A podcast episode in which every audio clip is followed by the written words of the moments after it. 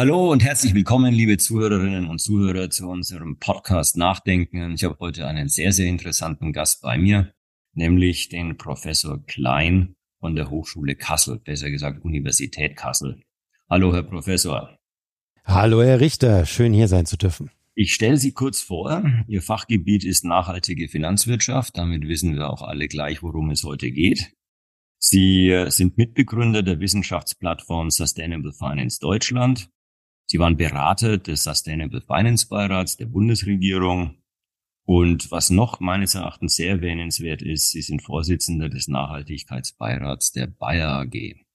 Das spricht ja schon dafür, dass Sie mit dem Thema Nachhaltigkeit sehr viel zu tun haben. Ich glaube, Sie forschen seit über zehn Jahren zum Thema nachhaltige Finanzwirtschaft.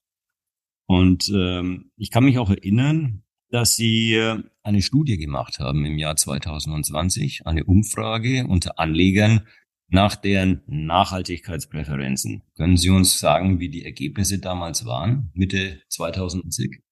Die, die waren genauso wie die Jahre davor, weil was wir in Kassel uns angucken, ist tatsächlich den Retail-Investor, also die Kundinnen und Kunden, die Geld anlegen und sich dabei für Nachhaltigkeit interessieren.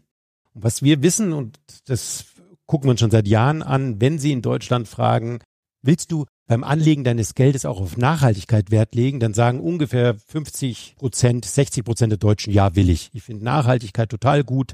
Und ich, ich, ich fahre auch immer mit dem Fahrrad zum Bio-Supermarkt und so weiter. Und deswegen ist es nur konsequent, wenn ich auch mein Geld nachhaltig anlege. Das Interessante ist dann eben, aber 60 Prozent sagen, ja, würde ich machen. Und wenn wir dann, wenn wir nachher gefragt haben, und machst du das auch, dann kam immer als Antwort nein. Wir haben dann nachgefragt, ja, warum machst du es denn nicht? Und das Lustige ist, da kamen dann eben so Antworten wie, weil ich mich zu wenig auskenne und ich will doch gar kein Geld verschenken, das kostet sicher mehr. Aber der Hauptgrund, der genannt wurde, war, mein Bankberater hat mir noch keine nachhaltigen Geldanlagen angeboten. Ach, nun, aber das hat sich ja dann spätestens mit dem Inkrafttreten von MIFID II geändert.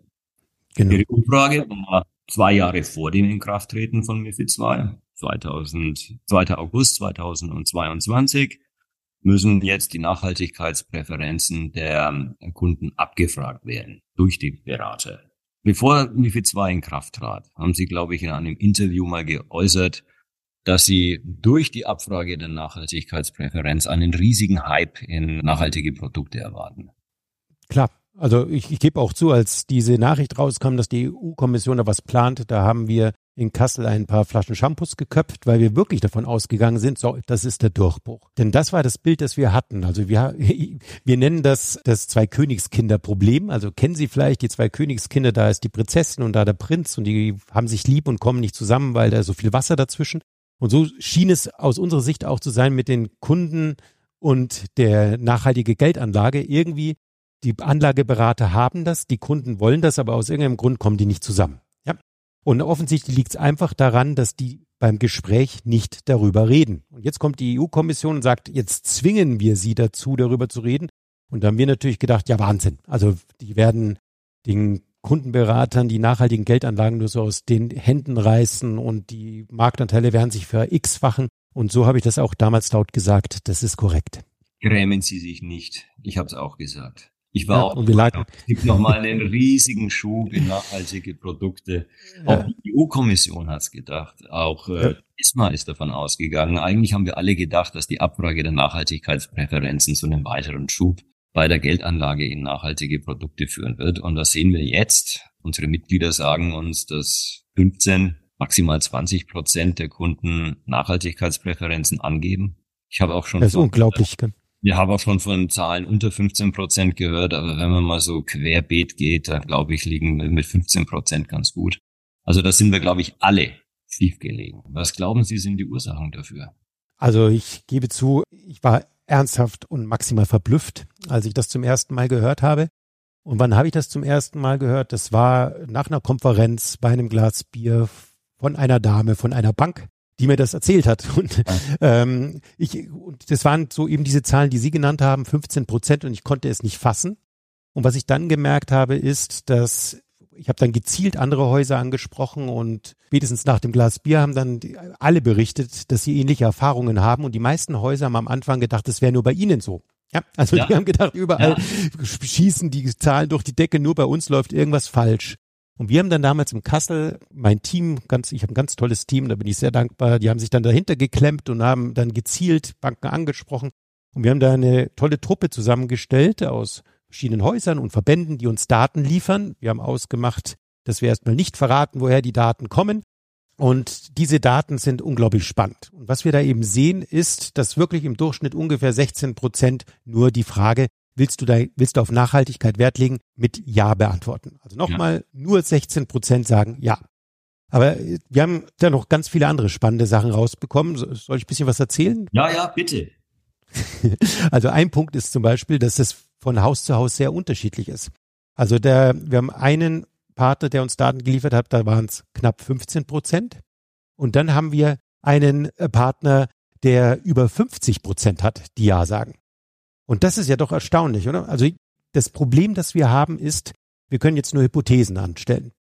Wir haben die Partner gebeten, noch mehr Daten zu liefern, damit wir daraus auch wirkliche Erkenntnisse generieren können. Aber ganz wichtig jetzt hier für unser Gespräch ist, das sind nur Hypothesen. Also wir beide können jetzt überlegen, woran das wohl liegt.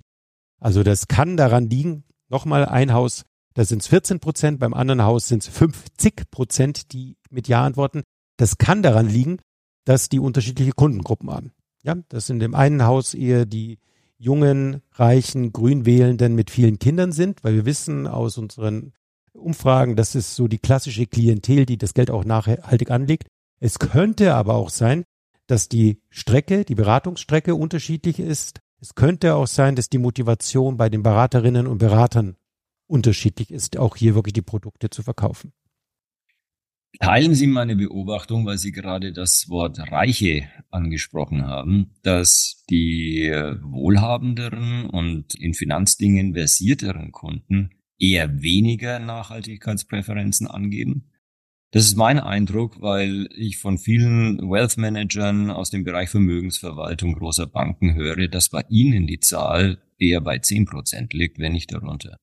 Also müssen wir vorsichtig sein und wir lernen gerade ganz, ganz viel mit den Daten, die wir haben.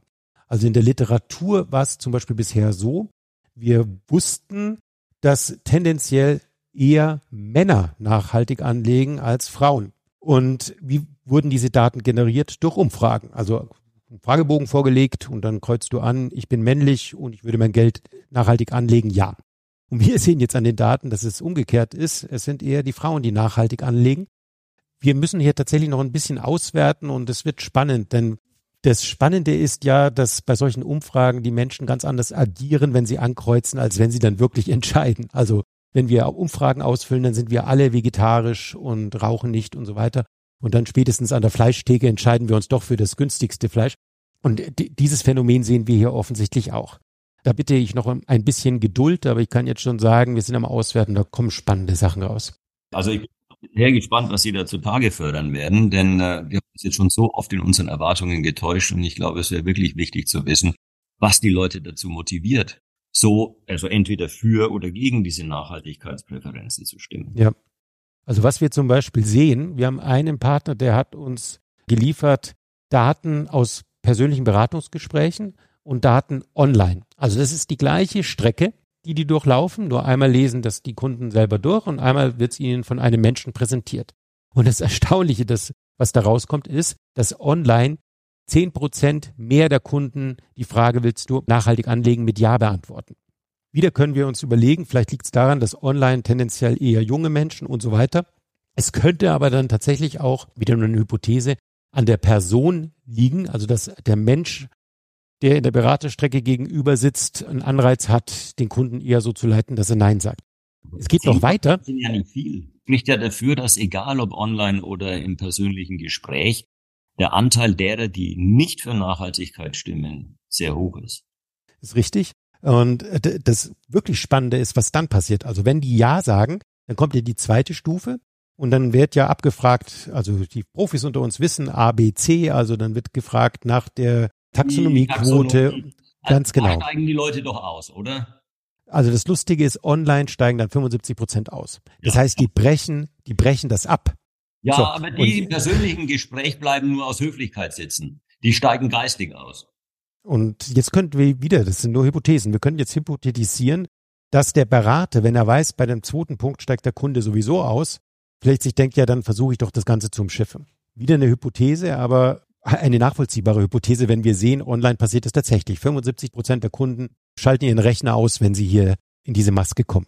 Ja, haben Sie Verbesserungsvorschläge, wie man diesen Prozess vereinfachen könnte und damit auch vielleicht zu anderen Ergebnissen zu kommen? Es ist natürlich komplex. Wir werden uns da auch Gedanken machen und werden auch da konkret was ausarbeiten und wir werden damit auch hoffentlich mit Unterstützung der Verbände auf die Politik zugehen. Eine Sache wäre schon mal ganz am Anfang, ich frage mich, warum der Kunde sich reinwählen muss in die Nachhaltigkeit. Warum muss er sich nicht rauswählen aus, aus der Nachhaltigkeit? Verstehen Sie, was ich meine? Dass es eigentlich selbstverständlich sein sollte, dass ihm das, die gesamte Palette angeboten wird. Also ein Denkfehler. der Organspende ausweisen. Ich, genau das ist doch der Punkt, oder? Also das fände ich, fände ich sehr gut. Also es ist doch eigentlich absurd, dass wenn der Kunde sagt, ja, ich will mein Geld nachhaltig anlegen, dass er dann nur noch einen Bruchteil der Produkte angeboten bekommt. Also mir, mir hat von einem Haus jemand gesagt, die haben drei Stufen, also quasi nicht nachhaltig, also Nachhaltigkeit keine Präferenz, dann hellgrün, dunkelgrün, sehr vereinfacht. Und der Kunde darf sagen, äh, ich bin jetzt nicht interessiert an Nachhaltigkeit, ich will hellgrün, ich will dunkelgrün. Und der hat mir erzählt, wenn kein explizites Interesse an Nachhaltigkeit besteht, dann kann er nachher 120 Produkte anbieten. Hellgrün sind es 40, dunkelgrün sind es drei. So. Und natürlich ist ja der Witz, dass die drei dunkelgrünen bei den 140 auch noch drin sind. Und wenn man sich das mal klar macht, dann frage ich mich, macht das eigentlich Sinn? Also, dass ich hier, ich meine, Sie kennen mich, Sie wissen, ich lebe das ganze Jahr, aber ich glaube, sogar ich wäre da versucht zu sagen, lieber Berater, zeig mal alles, was du hast. Ich kann ja nachher immer noch dunkelgrün anlegen. Und das ist die wirklich spannende Frage. Und ich habe ja erzählt, wir sind da noch am Daten sammeln. Wir versuchen jetzt rauszufinden, wie legen denn die Kunden dann am Ende des Gesprächs an? Das wissen wir nämlich noch nicht und ich bin sehr dankbar von unserem Partner, dass wir die Daten noch bekommen werden, weil das wäre natürlich extrem interessant, wenn die Kunden am Anfang sagen, nein, ich bin nicht an Nachhaltigkeit interessiert und dann am Schluss ihr Geld trotzdem nachhaltig anlegen, dann würden wir merken, und wieder, das ist eine Hypothese, dass wirklich in dem ganzen System irgendwo ein, ein Denkfehler drin ist. Ja, aber wir dürfen auch eines nicht vergessen. Inzwischen liegen ungefähr die Hälfte aller Publikumsfondsgelder in Fonds nach Artikel 8 oder Artikel 9. Also wir ja. haben insgesamt im Moment 1300 Milliarden Euro in Publikumsfonds und genau die Hälfte davon ist in Artikel 8 und 9 Fonds. Jetzt kann man natürlich sagen, Artikel 8 und 9 Fonds, das ist eine Entscheidung des Asset Managers, der Fondsgesellschaft. Aber trotz allem müssen ja bestimmte Nachhaltigkeitskriterien erfüllt werden. Taxonomie, ja. und so weiter. Wir hatten ja das Thema schon aufgerufen. Also Fortschritte gibt es ja auf jeden Fall. Und es liegt auch viel Kundengeld in diesen Fonds. Mhm. Trotz allem. Also wir reden ja jetzt eigentlich nur darüber, dass durch den Beratungsprozess nach MIFID die Erwartung war, dass es eigentlich noch mehr wird, aber das sehen wir halt im Moment nicht und wir fragen uns, warum ist das so? Genau. Also eine Hypothese ist, äh, MIFID ist zu kompliziert. Auf jeden Fall. Das ist eine Hypothese, aber wir beide wissen auch. Unterstreiche ich. Ohne, ohne Untersuchungen unterstreiche ich das also. Ich, ich oute mich, ich bin tatsächlich großer Fan der Regulierung. Ich finde es sehr beeindruckend, was die EU-Kommission in den letzten vier Jahren gemacht hat. Aber ich sage auch ganz offen, die MIFID, als ich das zum ersten Mal gesehen habe, habe ich mir wirklich gedacht, was haben denn die geraucht, bevor sie das geschrieben haben? Weil in der, in der MIFID steckt ja wirklich, MIFID 2 steckt ja wirklich einfach die gesamte Regulierung aus drei Jahren, eingepackt in ABC. Und wie das dann in, in dem Beratungsgespräch im Retail-Bereich, wo da eine Kundin sitzt, die vielleicht 2000 Euro oder so anlegen will, äh, wie das geschehen soll, da hat mir tatsächlich die Fantasie gefehlt, aber ich bin ja auch der Theoretiker und Sie sind der Praktiker und können mir das wahrscheinlich besser erklären, wie das funktioniert. Also ich bin da ganz bei Ihnen. Ich kann nur unterstreichen, was Sie da gesagt haben. Was die EU geleistet hat, ist enorm. Ich bin ja von Berufswegen eher Kritiker der Regulatoren und Gesetzgeber. Aber die EU hat es trotz allem geschafft, ein gesetzliches Rahmenwerk zu schaffen, das den globalen Standard darstellt. An diesem Standard messen sich die Chinesen, die Amerikaner.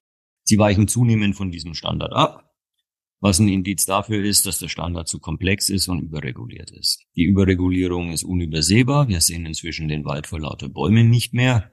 Und wir merken ja auch, dass die EU-Kommission gerade in so ein etwas ruhigeres Fahrwasser kommt, dass es etwas langsamer zugeht als früher. Denken Sie nur an die Taxonomieziele. Das sind wir deutlich langsamer als mit den ersten beiden unterwegs. Man kommt jetzt langsam zu, in so ein Stadium der Besinnung und versucht, das Dickicht etwas zu lichten, in dem wir uns da gerade befinden. Also soziale Taxonomie sehe ich auf Jahre nicht kommen. Bin ich mir ziemlich sicher, dass das, wenn überhaupt, ganz lange dauern wird. Aber es ist vielleicht auch richtig so. Die EU möchte ja nicht ihre, ihren Standard einbüßen. Die möchte ja nicht ihren Status als Benchmark verlieren. Und deswegen finde ich es richtig, dass es jetzt mal darum geht, ein bisschen Lichter in das Dickicht zu bringen und einige Fehler wieder auszubügeln. Wie beispielsweise das große Missverständnis um Artikel 8, das also von der Branche weitgehend als Label verstanden worden ist, aber von der EU-Kommission überhaupt nicht als Label verstanden worden ist, sondern als Transparenzstandard. Also solche Dinge, die werden jetzt in den nächsten zwei Jahren, denke ich, erstmal geregelt werden. Sie haben schon die ähm, Anbieter angesprochen. Die sehen sich ja zunehmend dem Vorwurf der Grünfärberei ausgesetzt. Ja. Das meines Erachtens zum einen an der Komplexität der Gesetzgebung, zum anderen aber auch darin, dass es eine entscheidende Frage gibt, die noch immer nicht beantwortet ist, nämlich die Frage, ist nachhaltig Transformation oder ist nachhaltig Status quo? Wenn ich einen Fonds als nachhaltig bezeichne, wir haben ja diverse Initiativen zur Fondsnamensgebung, BaFin hat da schon was gemacht, die ESMA arbeitet an einem, die Franzosen haben was. Wenn ich auf den Status quo schaue, dann schaue ich mir an, was ist in dem Fonds drin. Und wenn da irgendwelche fossilen Energieunternehmen drin sind, dann kann es nicht nachhaltig sein. Der Transformationsgedanke ist, gerade die müssen da rein weil wir wollen sie ja finanzieren, um wegzukommen von dem fossilen Energie, von der fossilen Energie in erneuerbare Energie. Deswegen gibt es immer wieder Probleme. Ich habe jetzt gesehen, dass die Kommission mehr auf das Thema Transformation achtet. Also wir haben Vorschläge bekommen von der Kommission, die transformationsorientiert sind, was ich sehr gut finde. Aber Verbraucherschützer, Regulatoren, teilweise auch, Sie kennen es ja noch vom Sustainable Finance Beirat, da ist schon sehr viel Status Quo-Betrachtung dabei. Also zu der Frage Differenzierung von Fonds, Differenzierung von der Vorgehensweise habe hab ich einen anderen Ansatz. Ich sage, ist Sustainable Finance Risikomanagement oder es geht um Impact? Und ja. ich glaube, dass das der Grund ist im Retail-Bereich, warum es zu so vielen Missverständnissen kommt. Also nochmal ganz kurz, was meine ich damit? Das eine ist eben, wenn ich jetzt als Fondsmanager so einen Fonds bastle, geht es mir darum, zu überlegen, was für Auswirkungen hat das Pariser Klimaschutzabkommen zum Beispiel auf die Unternehmen. Und dann ist natürlich Windkraft gut und Öl ist böse, aber auch solche Unternehmen wie Meta oder Alphabet oder Amazon passen da rein, weil die drei Unternehmen 1,5 Grad Strategien haben. Das bedeutet, wenn wir das Pariser Klimaschutzabkommen erreichen, sind die noch da. Ganz einfach. Und das ist das, was die allermeisten Fonds machen. Das ist ja auch in Ordnung. Der zweite Ansatz ist eben, ich versuche tatsächlich über Impact mit meinem Geld die Welt zu retten. Und da wird es ja höllisch komplex. Da müssen wir ja. wirklich uns überlegen, wir investieren in dunkelgrüne Startups, die ansonsten nicht finanziert worden werden, weil die viel zu riskant sind und so weiter. Und das ist eine ganz, ganz kleine Nische. Und was wir eben wissen, ist, wenn jetzt die Kleinanlegerin zum Berater geht und kauft sich so einen nachhaltigen Fonds, die glaubt wirklich, sie wäre in dieser dunkelgrünen Nische und sie hätte jetzt was gekauft, was tatsächlich die Welt rettet. Und dann guckt sie rein und sieht, da, drin ist ja Amazon, Alphabet und Microsoft oder so. Und dann schreit sie erstmal Greenwashing, weil sie weiß zwar nicht genau, was nachhaltig ist, aber sie glaubt ziemlich genau zu wissen, was nachhaltig nicht ist. Und das ist Microsoft und Alphabet und Amazon. Und das ist etwas, wo wir hier noch ein bisschen Aufklärung brauchen und kommunizieren müssen. Der eine Punkt, den sie gesagt hat, finde ich brutal wichtig. Und da geht es jetzt tatsächlich um Impact. Was wollen wir eigentlich finanzieren? Also wollen wir die dunkelgrünen Unternehmen finanzieren, die Windradhersteller, die eh mit Geld schon zugeschüttet werden? Oder wollen wir den Stahlhersteller oder den Zementhersteller finanzieren, der sagt, ich nutze dein Geld, um mich zu transformieren? Und da bin ich voll bei Ihnen. Ich beobachte auch, dass das immer bewusster wird. Und ich sehe auch die Gefahr, dass wir hier dem Endverbraucher ganz genau erklären müssen, was da gemacht wird, weil wenn der dann irgendwann sieht, sein Geld geht in ThyssenKrupp und in Heidelberg Zement, wird er erst recht verblüfft sein. Wobei eben beide Unternehmen ja hervorragende Beispiele sind für eine ernst genommene, versuchte Transformation. Ja, so kann man eben diese Dinge immer von zwei Seiten betrachten und da gibt es ja sehr viel ethische, moralische Bewertungen bei diesem Thema. Haben Sie übrigens mitgekriegt, dass die Bundesregierung letzte Woche geäußert hat, sie hätte durchaus Verständnis dafür, dass die äh, Ukraine Streubomben einsetzen möchte? Wir sind schon in einer total spannenden Zeit. Gell? Also, es ja, ist, wir waren uns ja meine, das Thema Waffen ist natürlich extrem ja. heikel und es gibt ja immer viele Leute bei uns auch in der Branche, die sagen, oh, Waffen, da kann man Menschen töten, das darf nicht nachhaltig sein. Auf der anderen Seite investiert die ganze Welt inzwischen in Waffen und schickt sie der Ukraine.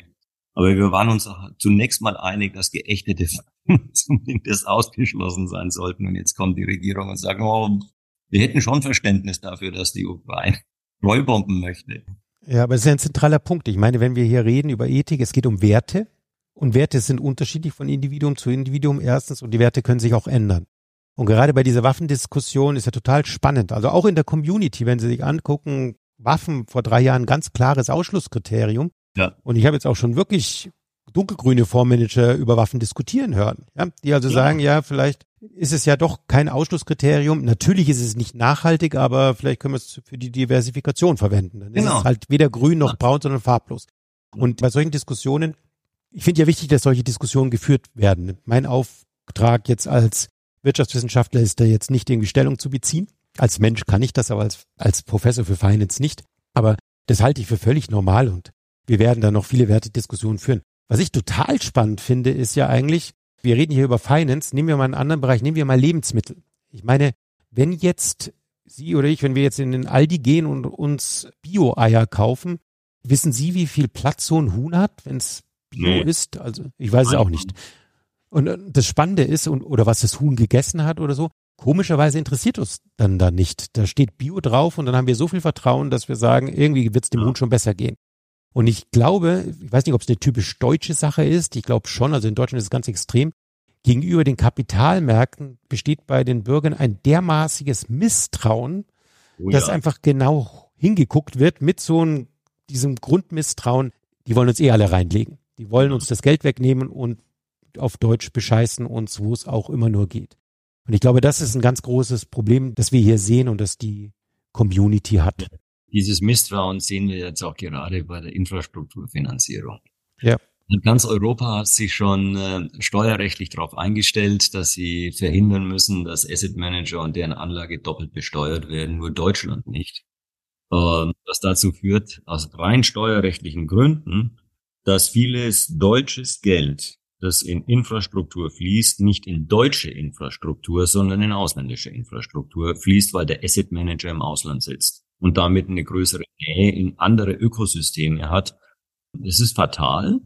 Deutsche Politik hat das noch überhaupt nicht auf dem Schirm, während in anderen Ländern schon Gesetze bestehen oder gerade gemacht werden. Aber das liegt, wie Sie schon sagten, an dem Misstrauen gegenüber dem Kapitalmarkt und den Finanzdienstleistern. Eine letzte Frage jetzt noch, Herr Professor. Was würden Sie denn unserer Branche mitgeben zum Thema nachhaltiges Investieren? Ich würde sagen, dranbleiben. An Kritik oder an, an Ratschlägen? Ich glaube, wir sind in der Übergangsphase. Also das, was wir jetzt hier gerade sehen, ist ja unglaublich. Also ich mache das Thema seit über zehn Jahren. Vor fünf Jahren habe ich noch jedem erklären müssen, was ich da eigentlich mache. Und die 95 oder 97 Prozent der deutschen Bürger haben noch nie gehört, was ESG sein soll. Und das hat sich ja radikal geändert. Und wir beide haben vorher eine Lanze gebrochen für die EU-Kommission. Es ist ja unglaublich, in welcher Geschwindigkeit diese Sachen entstanden sind. Sowas bahnbrechendes wie die Taxonomie wurde in, in einem knappen Jahr entwickelt. Es ist unglaublich. Und wir befinden uns meiner Meinung nach in einer Übergangsphase. Also diese ganzen Sachen müssen sich jetzt einspielen. Da darf auch mal was schief gehen. Es ist so typisch deutsch auch wieder, dass wir Deutschen denken, es muss hundertprozentig funktionieren und dann darf man es erst anwenden. Das sehen übrigens andere Länder ganz, ganz anders. Die machen erst mal und dann korrigieren sie nach. Und ich wünsche mir, dass wir alle ein bisschen Geduld haben. Ich wünsche mir, dass wir alle in Diskussion gehen und zusammen lernen und dann wird alles gut irgendwann. Ja, genau. Alles wird gut. Ein schönes Schlusswort, lieber Herr Professor Klein. Danke, dass Sie Zeit hatten für uns und Ihnen, liebe Zuhörer, herzlichen Dank für Ihre Aufmerksamkeit. Ich bedanke mich, hat viel Spaß gemacht.